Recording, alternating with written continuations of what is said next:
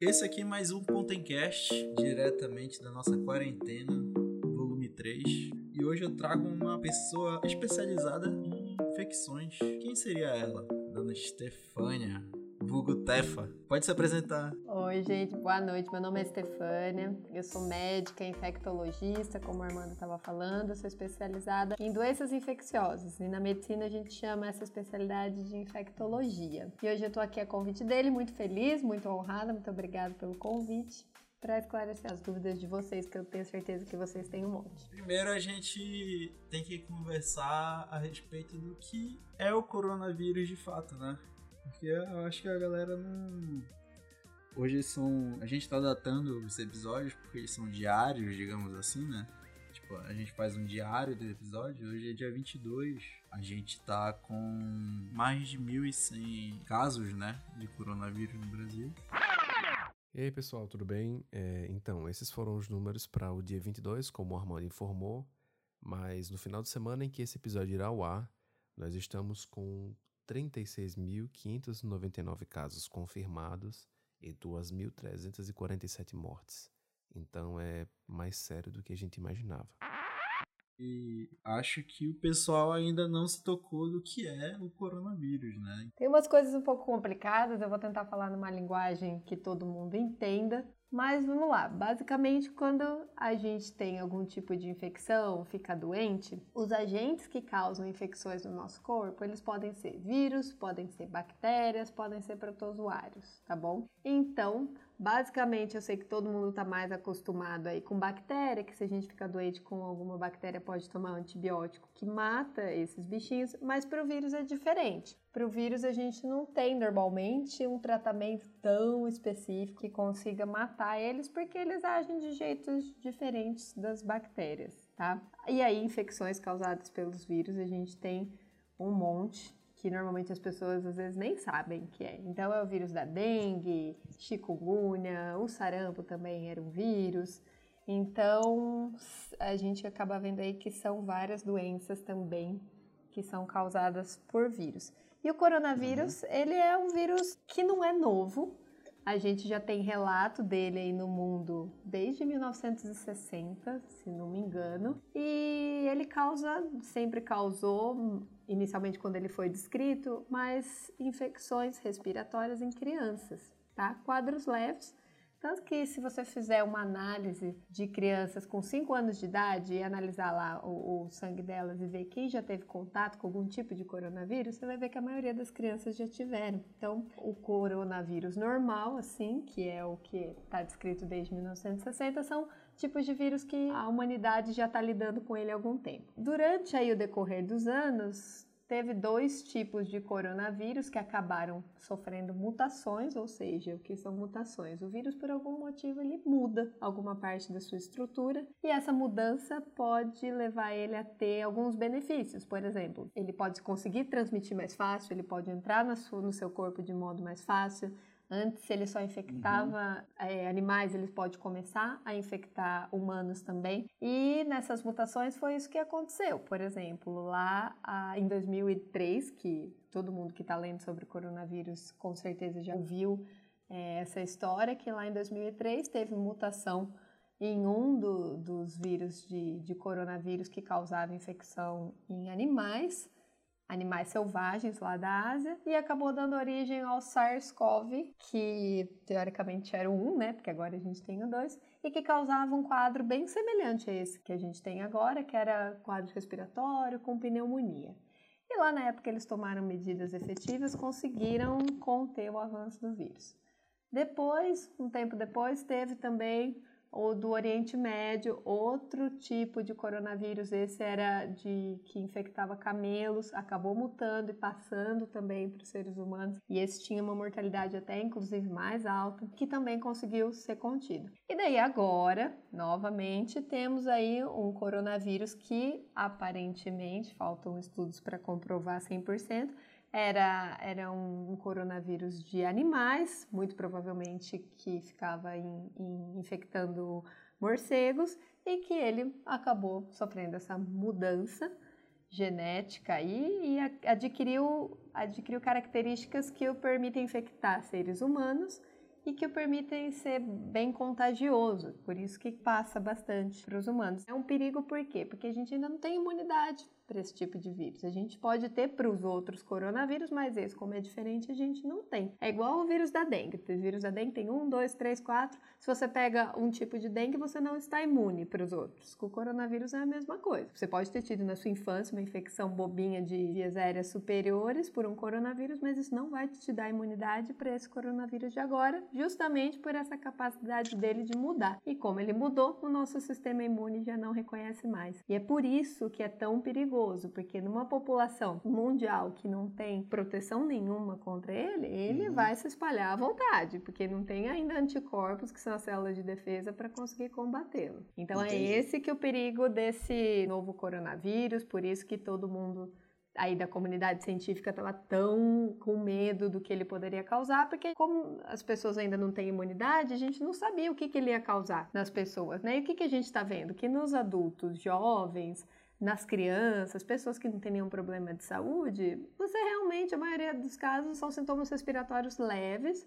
Você vai ficar com aquele quadro que parece de gripe, então é nariz escorrendo, tosse, pode ter dor de garganta, pode ter dor no corpo, que a gente chama de mialgia, pode ter dor na articulação, que a gente chama de artralgia, pode ter dor de cabeça mas são sintomas leves que vão durar aí alguns dias e vão passar, como tantos outros que a gente já não teve. Só que o problema é que nos idosos maiores de 60 anos, pessoas com comorbidades, ou seja, outras doenças, pressão alta, diabetes, doenças do coração, outras doenças respiratórias, Aí essa população não consegue ter uma resposta tão boa para o coronavírus e acaba desenvolvendo uma infecção mais séria. Até agora é isso de dado que a gente tem. A gente ainda tem pouco dado em criança, mas parece que nas crianças muitas vezes elas nem desenvolvem sintomas. Em grávidas também parece que estão indo bem, é que a gente não tinha muito estudo até agora, né? Porque não era uma grande parte da população acometida. Agora que está aumentando o número de casos, provavelmente vão sair nos estudos mais recentes com vários segmentos da população uhum. para a gente conseguir falar com mais propriedade. Mas assim, daquela informação que a gente acaba recebendo também no WhatsApp e tudo mais, do pessoal, quero agradecer até o Felipe, que já participou do podcast também, que ele informa todo o tempo pra gente. Além disso, tem a situação gástrica, né? Que a gente acaba também recebendo. Pois é, Armando. Então, o que que acontece? Quando começou lá os casos na China, no Han, os chineses, eles, a gente tem que aprender muito com eles, né? Porque eles coletaram dados de tudo, ali foram fazendo estudos ali na hora e divulgar informações que, com os casos lá que eles tinham, a maioria dos sintomas que eles viam, o quadro clínico que esse vírus causava, era realmente sintomas respiratórios. Então, esse quadro que parece uma gripe, que eu falei para vocês, mas pode evoluir como bem mais que uma gripe, com pneumonia até insuficiência respiratória. E em alguns casos podia sim ter diarreia e dor abdominal, mas não era o predominante, tá? E agora o que a gente está vendo, eu estava até antes de falar aqui com vocês, vendo uma publicação da Sociedade de Gastroenterologia Americana, falando que parece sim que esse vírus pode dar sintomas gastrointestinais associados ou não com sintomas respiratórios, tá? Mas nas primeiras é, estudos que tinham sido publicados lá na China, é, esses sintomas não eram tão proeminentes assim quanto os respiratórios. Mas agora, exatamente por a gente ter muito mais casos no mundo, que a gente vê que realmente é... é existe uma parcela, né? Exatamente, assim. tem uma parcela aí de pessoas que desenvolvem isso. E pelo que eu estava lendo aqui desse estudo, Jornal de Gastroenterologia é, americano, ele estava falando aqui que dos pacientes que eles estudaram, os que tinham sintomas gastrointestinais pareciam evoluir piores. Então é isso que a gente tem de informação até agora. O que eu posso Bacana. com certeza Bacana falar. assim, entre aspas, é. né? Tipo... é bacana a gente conseguir estudar e ir melhorando o nosso conhecimento sobre isso. Né? Justamente. Né? É. é. mas assim, esse vírus é do capeta, né? Tá vendo que ele pode causar tudo, né? Às vezes a gente não sabe se mais para frente a gente vai ver que ele pode dar alguma manifestação neurológica também, ou acometer algum outro sistema. Vamos ver. Aí só, só o tempo e os estudos dirão, né? Como o Zika, que gerou tanto conhecimento científico depois que foi descobrindo tanto de coisa que ele podia dar. Era uma Zika mesmo, né? É, uma, literalmente uma zica. literalmente uma zica.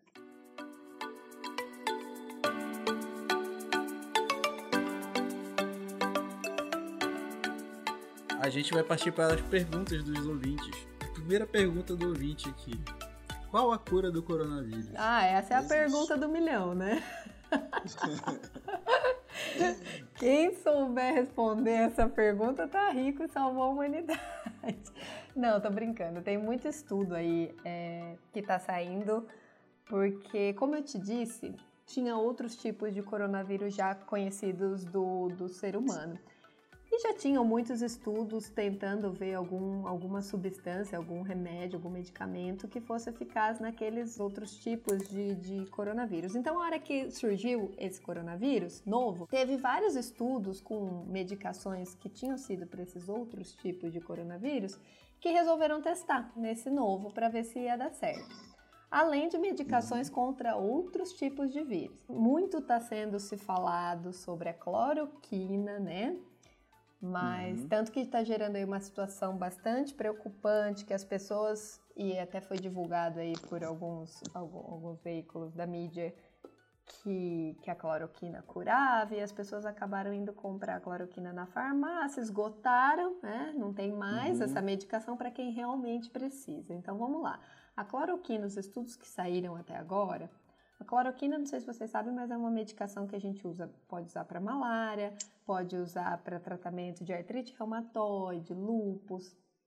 E essa medicação já é usada há muito tempo. E tem um estudo em laboratório mostrando que no laboratório, fora do corpo humano, então, a cloroquina teve alguma ação contra o vírus, o coronavírus.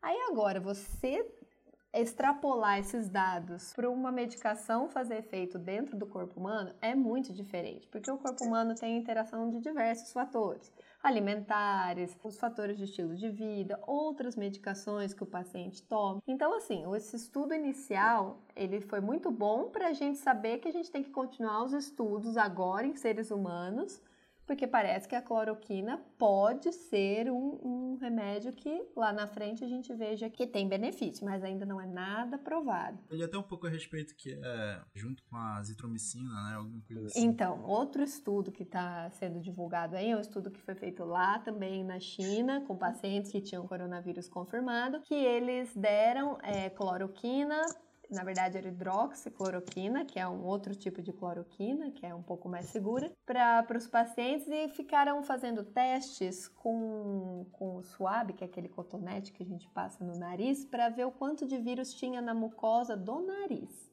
Então, uhum. é, essa, esse foi o único dado analisado, foi o tanto de vírus, se dando a cloroquina, diminuía a quantidade de vírus na mucosa do nariz ou não. Em alguns pacientes eles associaram a azitromicina, que é um antibiótico. Em outros, não, dependendo dos critérios lá desse estudo. E Entendi. o resultado mostrou que tinha, sim, um decaimento do, da quantidade de vírus, quando estava com a cloroquina e a cloroquina com a azitromicina, mas aí você falar em cura, já, já você já não pode afirmar isso, porque esse estudo não, não viu desfecho de cura, nem de complicação, nem de efeito colateral. Isso é uma coisa que a gente tem que lembrar que a cloroquina tem efeitos colaterais.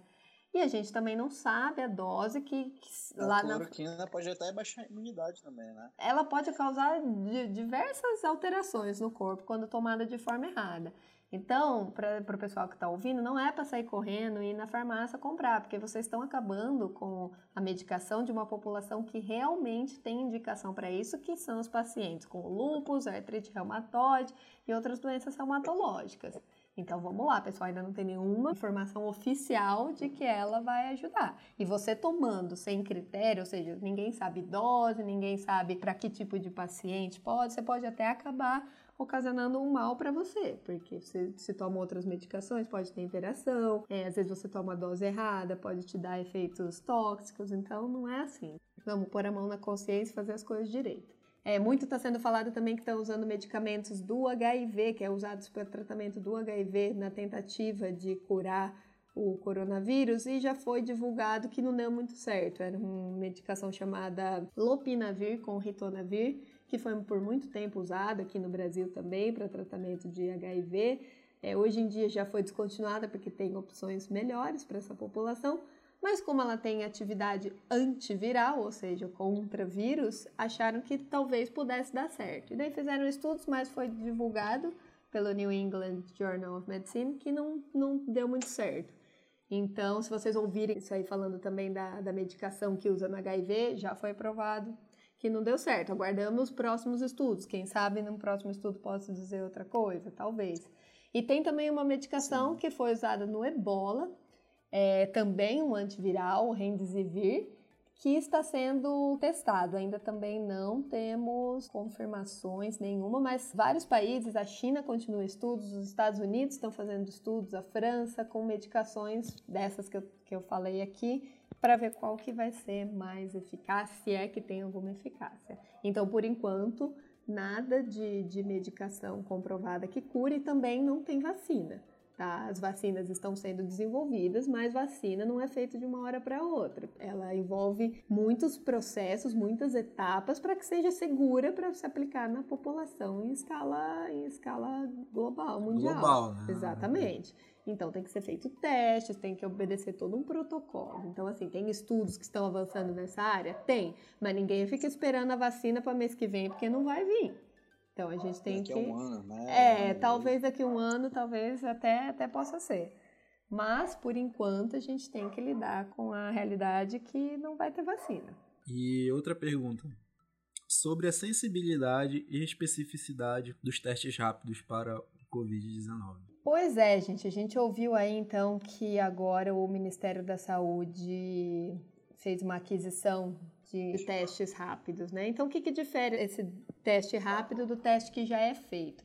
O teste que já é feito, pessoal, ele vai para laboratório para ser analisado, tá bom? Falando basicamente assim para todo mundo entender. E ele demora aí alguns dias para sair. Obviamente no início, que eram poucos casos, o resultado saía mais rápido, mas agora que está tendo né, uma demanda imensa, o resultado está demorando um pouco mais justamente por conta dessa demanda incrível que está tendo. Não tem, não tem braço suficiente para fazer análise de todos esses pedidos que chegam. Mas então daí tem esses testes rápidos, que são testes que você pode fazer ali mesmo no, no, no hospital, não precisa mandar para o laboratório e já sai o resultado ali, tá? Esses testes, eles são testes de triagem, vamos dizer assim, né? Ou seja, esses testes rápidos, eles vão ver quem ali da população realmente tem o coronavírus. Então, eles têm que ter uma alta sensibilidade, tá? E o tipo de teste que o, que o Ministério da Saúde é, adquiriu são testes imunocromatográficos, que por si só eles já têm alta sensibilidade, alta especificidade. E o que, que é alta sensibilidade e alta especificidade? A alta sensibilidade é a capacidade do teste de falar que a pessoa, numa população de uhum. pessoas que tem a doença, ele acertar que a pessoa tem. E a alta especificidade é entre a população que não tem, ele acertar que não tem. Ou seja, ele dá negativo em quem não tem, isso é especificidade, e ele dá positivo em quem tem, é a sensibilidade. Entendeu? Então, o ideal, o ideal é que a gente tenha um teste que seja bom nos dois, né? Que seja altamente sensível e altamente específico, mas a gente não tem na, na, no mundo aí um teste com 100% de sensibilidade, 100% de especificidade. Ou seja, a gente vai tratar da mesma forma se for ou não, mas a gente vai tratar como se fosse. É, às vezes a gente vai fazer o teste, ele vai dar positivo, mas às vezes é um falso positivo, porque a sensibilidade não é 100%. Ou seja, ele deu positivo, mas a pessoa na verdade não tem. E por que, que acontece isso? Por diversos fatores, porque esse tipo de teste ele acaba vendo ou o nossa célula de defesa contra o vírus ou uma partezinha do vírus. Isso depende de teste para teste. Isso pode sofrer interações. Às vezes o teste acaba reconhecendo o anticorpo para outro tipo de vírus, ele acha parecido com o anticorpo para o vírus do coronavírus e dá positivo, entendeu? E daí a gente fala que é um falso positivo, porque ele falou que tem a doença e na verdade era só um outro tipo de mas anticorpo. Parece que tem, mas não tem. É, exatamente. Então não existe um teste ideal que garanta acertar 100%, mas esses testes aí que foram adquiridos pelo Ministério da Saúde e a Anvisa liberou, eles são bons, são tem uma, uma sensibilidade boa, uma especificidade boa. Eu não consigo te dar dados certinho, falar quantos por cento é de cada um, porque eu pesquisei e também não achei. Acho que vai ser divulgado aí nos próximos dias, mas é, a natureza só esse tipo de teste imunocromatográfico é um tipo de reação né, que, que acaba sendo feita que é bastante segura em dar um resultado preciso. Então a gente acha que vai ter um bom desempenho. Vamos ver. Tá, agora temos outra pergunta. Quem é mais perigoso, o Covid 19 ou a dengue?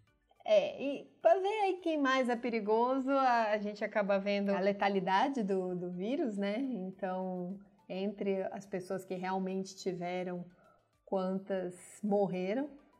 E o que a gente vê é que a dengue tem, tem uma taxa parecida. Parece que o coronavírus mata um pouco menos, mas, como eu disse, ainda são, são poucos os dados que a gente tem, né? A Ainda doença dá- começou agora. Dá pra é. né? Exatamente, mas são doenças distintas. A gente sabe que o, o, o vírus da dengue ele causa uma febre hemorrágica, que vai dar outros tipos de complicação, e o vírus aí da, da Covid acaba é, é, acometendo mais a parte respiratória. E a gente até fala, né, que o pessoal está tudo preocupado com com o coronavírus e esqueceu da dengue. A dengue, a gente tem uma situação aí de ter muitos casos no, no, no país. Já quantos anos faz? Faz muitos anos, né? e anualmente mata uma parcela dessas pessoas que adoecem. Não dá para falar aqui que a dengue não é perigosa, porque ela é perigosa sim, tá? Tanto quanto, na verdade. É, o, o que a gente tem agora em termos de letalidade é, é semelhante, é 3, pouquinho. Mas esses dados podem mudar porque a gente está tendo conhecimento agora, né, do coronavírus. Às vezes também numa população ele age de um jeito, em outra população, em outro hemisfério age de outro. Isso aí são só os estudos que vão mostrar. E tem outra pergunta aqui: qual a diferença entre pandemia para endemia? É, pandemia, quando a Organização Mundial da Saúde divulgou aí situação de pandemia, todo mundo ficou desesperado, né? Falar, meu Deus, o que, que isso significa? A gente tem que entender que pandemia não diz respeito à gravidade do quadro clínico. Ela diz respeito ao quanto essa doença se espalhou no mundo, tá? Então, aí, para a gente entender, uma pandemia seria uma transmissão comunitária, já, ou seja, aquela transmissão que a gente não consegue dizer quem passou para quem, quando essa, esse tipo de transmissão já ocorre em pelo menos dois continentes, tá? Então aí a gente já consegue falar em pandemia. Aí tem outros tipos de nomenclatura que a gente usa que as pessoas normalmente estão acostumadas a ouvir, que é epidemia, é quando tem um, um, uma quantidade de casos de algum tipo de doença é, num ambiente um pouco mais delimitado. Então, por exemplo, é, a dengue já diversas vezes atingiu a classificação de epidemia no nosso país, né? Então, um aumento importante do número de casos passando a faixa endêmica. Ou seja, o que é endêmico? Endêmico é quando já tem um nível de casos daquela doença esperado. Então a gente Entendi. sabe que, por exemplo, a dengue, ah, todo ano, por exemplo, tá? Eu tô falando aqui dados fictícios. É, por exemplo, todo ano a dengue vai ter é, 500 casos em, em uma cidade X. Então, isso a gente já está esperando. Até bater os 500 casos, a gente não se preocupa. Falar, ah, isso é o normal, isso é o endêmico daqui. Quando tem um aumento repentino e passa esse 500, vai para 1.000, a gente fala, opa, tá tendo uma epidemia aqui nessa cidade. Entendeu? Então, é, é essa a diferença. Não sei se eu expliquei muito bem. Entendi. Você que é médica, eu não tô...